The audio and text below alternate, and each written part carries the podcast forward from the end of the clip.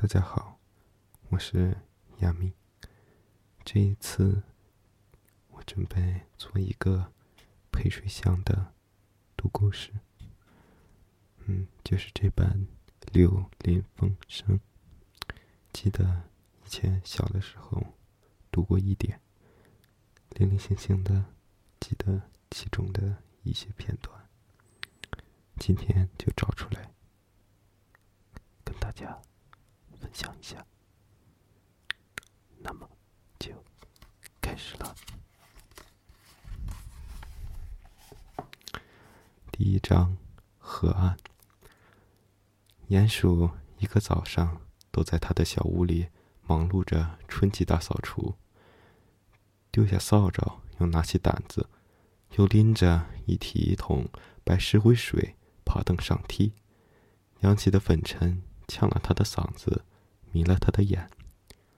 后脊上的黑毛也溅满了白石灰水，弄得他背也痛，胳膊也酸。春天已经荡漾在上边的空气中，钻进了泥地里，环绕着他。春天以他那种不可名状的、令人躁动不安的精神，渗入他低暗的小屋。突然，他一个机灵，把刷子扔在地上，说：“讨厌，拉倒吧。”又说：“去他的春季大扫除！”不等穿上外套，就窜出屋子。有什么东西在上边不依不挠的呼唤着他。他一个劲儿的爬上了狭窄的坡道。这条砾石车道属于那些更靠近阳光、空气的动物们。他又爬。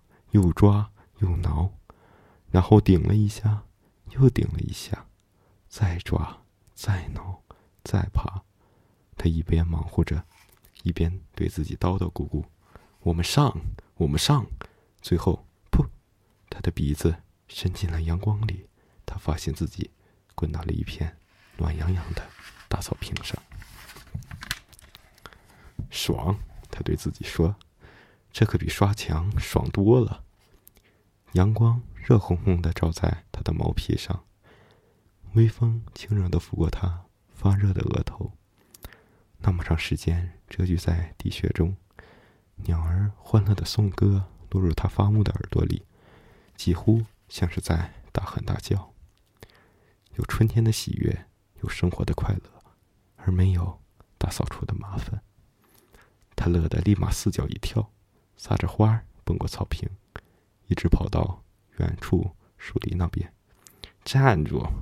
一只老兔子站在沟边喝道：“留下六便士买路钱来。”急躁傲慢的鼹鼠压根儿不理睬老兔子，他把兔子吓了一跳。他一溜小跑的擦身过去了，还耍笑着其他那些支棱着脑袋从洞穴里朝外张望的兔子们：“洋葱酱，洋葱酱。”兔子们还一点都没想好怎么回嘴，他便一溜烟儿的跑了。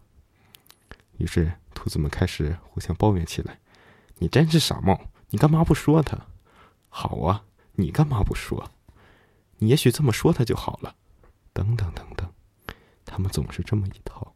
不用说，一切都是马后炮。所有一切看起来好的都不像是真的。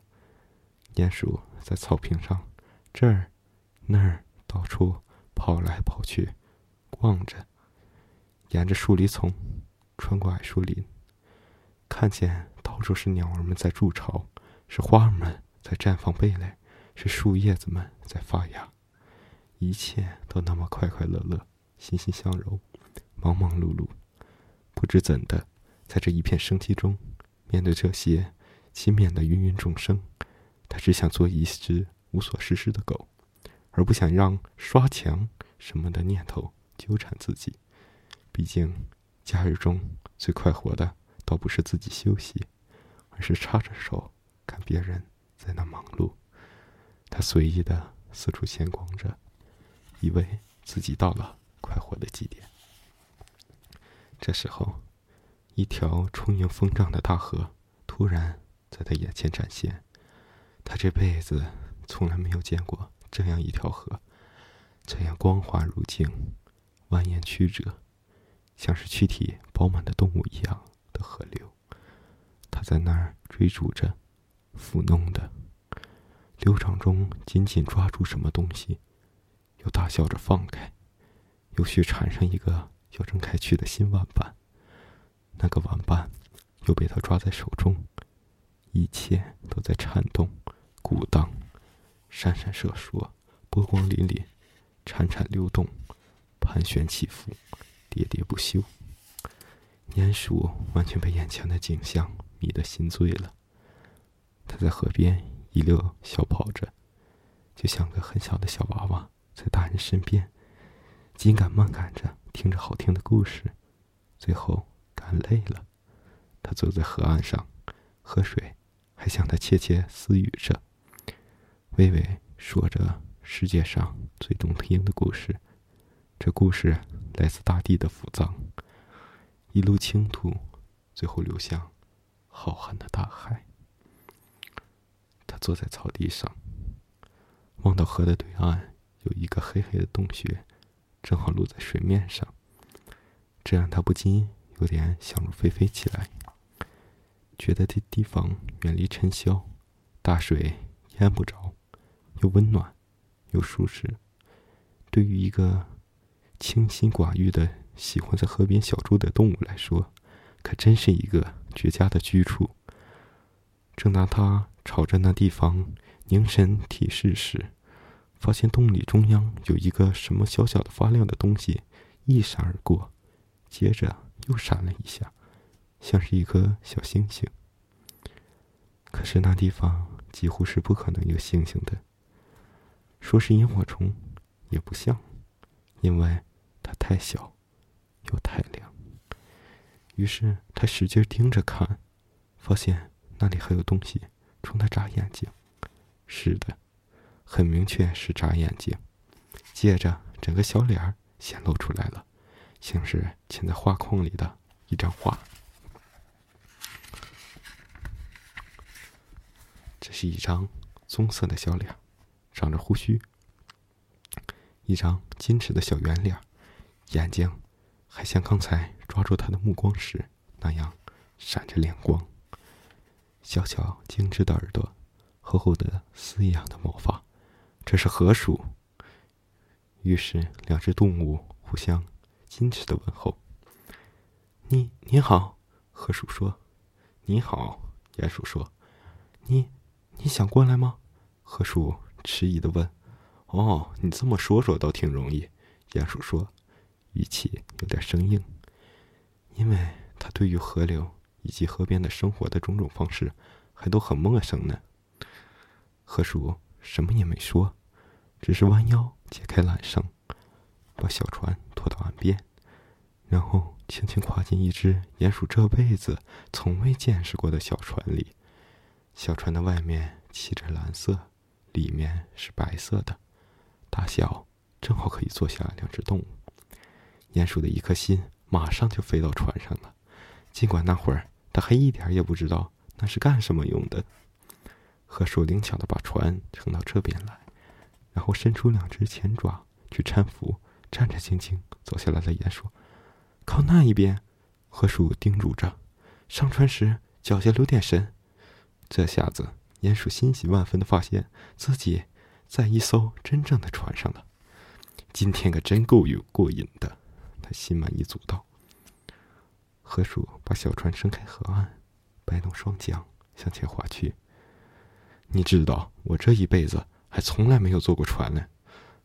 鼹鼠感叹说：“什么？”河鼠叫起来，张开了嘴，合不拢。从来没有坐过船，从来没有。那……那你……那……那你一直都干什么呢？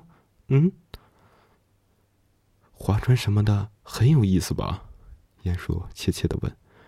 其实不用问，他早已相信就是这么回事了。因为他正舒舒服服的靠着座位上的垫子，看着这讲、这讲座、船上所有迷人的物件，感觉小船在他身下轻轻的摇荡。有意思，这这可是唯一重要的事。河鼠一边向前划着船，一边严肃的说。相信我，年轻的朋友，这是唯一重要的事，没有，没有任何，完全没有，没有一件事比摆弄船上的事更重要的，连一半都没有。他像梦呓似的说着：“坐船到处游荡，到处游荡。”当心前面，何叔！鼹鼠突然大叫起来：“太晚了！”小船正对着河岸撞个正着。这位水上的寻梦者一下子跌在船舱里，来了个四脚朝天。坐到船出去，要不就划着船。河鼠可没惊慌失措，哈哈大笑着，一咕噜爬起来。在船里面还是在外面都无所谓，只要有船，似乎什么都不要紧。这就是它吸引人的地方。不管你是想离开还是不想离开，不管你是到达了你的目的地。还是到了另一个地方，也不管你是不是来，或没有去过任何地方，你手边总会有事可做。你绝不会去做一些莫名其妙的事。你干完了一件，总还有另外的事可做。只要你喜欢，你总有事可做。但你可别干太多。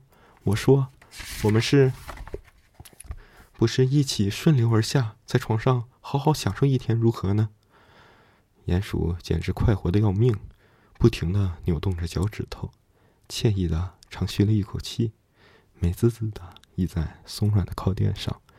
我今天真是要好好享受了一下。他说：“那我们赶紧出发吧。”耐心再等一会儿。嗯，河鼠说：“他把小船拴在码头上，把绳子打了个结，扣住，就钻进他的洞里去了。一会儿功夫，他又重新出现。”步履蹒跚的顶着个硕大的柳条午餐篮子，你用脚把船撑开。河鼠一边走下，跨进小船，一边吩咐鼹鼠。他解开拴着小船的绳索，继续划船前行。篮子里装了些什么？鼹鼠好奇的扭动着身子，探过去问：“里面是一些冷鸡肉。”河鼠简要的回答。有冷口条、冷火腿、冷牛肉、泡菜黄瓜、法式面圆面包、水芹菜、野鸭罐头、炖肉、姜汁、啤酒、柠檬苏打水。哦哟，够了够了！鼹鼠乐得大叫起来：“这可太多了！”你真这么觉得？河鼠一本正经的问。通常的郊游，我就带这些东西。其他动物们总说我是个小气鬼。带去的东西刚刚够分。鼹鼠其实一点也没听进去，刚刚涉足的新生活让他完全着了迷。他陶醉在波光涟漪、鸟语花香的融融春日之中，他把爪子浸在水里，做起长长的白日梦来。河鼠真是个好伙伴，咕滋不停的划着船，不去打扰他的好梦。我挺喜欢你这件衣服的，老伙计。约莫过了半个小时，河鼠开火了，开口了：“哪天我手头方便了，就去给自己弄件黑色天鹅绒吸烟服来穿穿。”你刚才说什么？鼹鼠赶快醒过神来。你一定觉得我太没礼貌了，但这一切对于我真是太新奇了。这，这是，是一条河吧？这是一条河。河鼠纠正他的说法：“你真的生活在这条河边，多快活的生活啊！我一直在河边与河为伴，在河上，在河里。”河鼠说：“这条河就是我的兄弟姐妹，我的叔叔阿姨，我的伙伴，粮食和水。我在这里吃喝，也在这里洗涮。这条河是我的世界，除此以外，我不需要别的东西。”在这条河里得不到的东西，就不值得我去争取；这条河所不了解的东西，也不值得我去了解。哦，上帝，我和这条河一起度过了多少难忘的日子啊！无论严冬还是酷暑，春日还是秋夜，它总是给你带来乐趣和惊喜。哪怕就是二月里发大水，对我来说事态不妙的时候，也是如此。那时候。浑浊的大水一直要漫到我最考究的卧室窗口，汛去过后，水退去了，露出一块块烂泥来，发出提子蛋糕一样的气味。冲下来的杂物和灯芯草之类的水草把河道给淤塞了。这一来，我倒可以在河床的许多地方溜达溜达了，而且不会弄湿鞋子。我还可以找一些新鲜的食物，还有那些粗心的人们从船上掉下来的东西。那你有时候会不会感觉有点单调呢？鼹鼠小心翼翼的问：“就只有你和这条河，没有其他人来跟你聊个天儿什么的？没有其他人？哎，我对你嚷嚷也没用。”河鼠大度的说：“因为你新来乍到，觉得什么都很新奇和陌生，所以你什么都不知道。这河堤可比以前喧闹多了，许多动物干脆都搬走了。哦，不，现在真是一点都不能和从前相比了。”什么鱼狗啊，红松鸡呀，一天到晚就看见这些动物，他们还总是缠着你，忙活些乱七八糟的破事儿，好像一个人竟没有他自己的事情可做似的。那边是什么？鼹鼠扬了扬爪子，指向河边水草后边那片黑黝黝的林子。那边哦，不过是一片野树林罢了。河鼠急促的回答道：“我们很少上那儿去，我们是岸边的动物。”那他们不是？那些家伙是不是不大好？鼹鼠忐忑不安的问。他们嘛，河鼠迟疑的说：“让我想想，松鼠倒还不错，兔子嘛，有些还好，有些不太好。对了，还有老獾，他住在野树林正当中，他不跟任何人来往。你就是花钱请他，他也不搭理你。”没人去打扰他，最好别去打扰他。何叔别有意味的加了一句：“这怎么说？有谁想打扰他吗？”鼹鼠还问：“嗯，当然了，总有别的一些家伙。”何叔带点迟疑不定的口气，吞吞吐吐的解释道：“比方说鼬啊，还有那些白鼬，嗯，还有狐狸，他们在这方面。”都还相识，我和他们都是好朋友，碰到了也会在一起玩一天。不过他们这些，嗯，可是他们有时总会弄点麻烦出来，这我没法否认。嗯，事实上你没法真正的信任他们。鼹鼠很知道，老是念叨着将要发生的麻烦事，或是仅仅往那方面暗示一下，都是有违。动物礼仪的，所以他就不再谈起这个话题了。那么，过了野树林那边又是什么呢？鼹鼠问道。“那儿都是蓝蓝的、模模糊糊的吗？”有人看见那里好像有许多山，也许不是山，有一些像城镇上空烟雾似的东西，或者只是一些飘来飘去的云。穿过野树林，那就是广阔的花花世界了。河鼠说：“不管那里有些什么东西，都和你和我没有任何关系。我从来没去过那儿，也绝不会上那儿去。如果你有点脑子的话，也不会上那儿去。别再提那事儿了。现在还是请你过来吧。这儿终于有一块泊船的径流了，我们就在这儿享用午餐吧。”他们离开河流主航道，进入一个一眼看去像一个小小的。内陆湖泊的井水湾，绿色的草皮盖满两边，透过平静的水面，可以看见棕色的互相交错的树根在水下闪烁不定。在他们面前，可以看见一座像耸起了银色肩膀一样的翻腾着、冒着泡沫的水坝，并连着一个不停的滴着水的墨轮。空气中飘荡着从灰山墙磨坊里发出单调的嗡嗡之声，呆板的令人欲眠。可是贱货会有些快乐的谈话声飘到磨坊外面来。这里是如此之美，鼹鼠几乎要窒息了。他不知如何表达对这美景的感受，只是伸出两只前爪。哦，我的天！哦。我的天，哦，我的天！河鼠很快把船靠了岸，帮着仍是那么笨手笨脚的鼹鼠，好端端的上了岸，回身拎起那只午餐篮子。鼹鼠请求河鼠让他来铺排这些食物，河鼠乐得宠宠的，让他去忙活，自己四脚一摊，躺在草地上休息了。等着他那兴奋不已的朋友把台布铺开，取出篮子里那些裹得密密匝匝的东西，一样一样摆放妥当。鼹鼠每掏出一样东西，就惊叹一声：“哦，我的天！哦，我的天！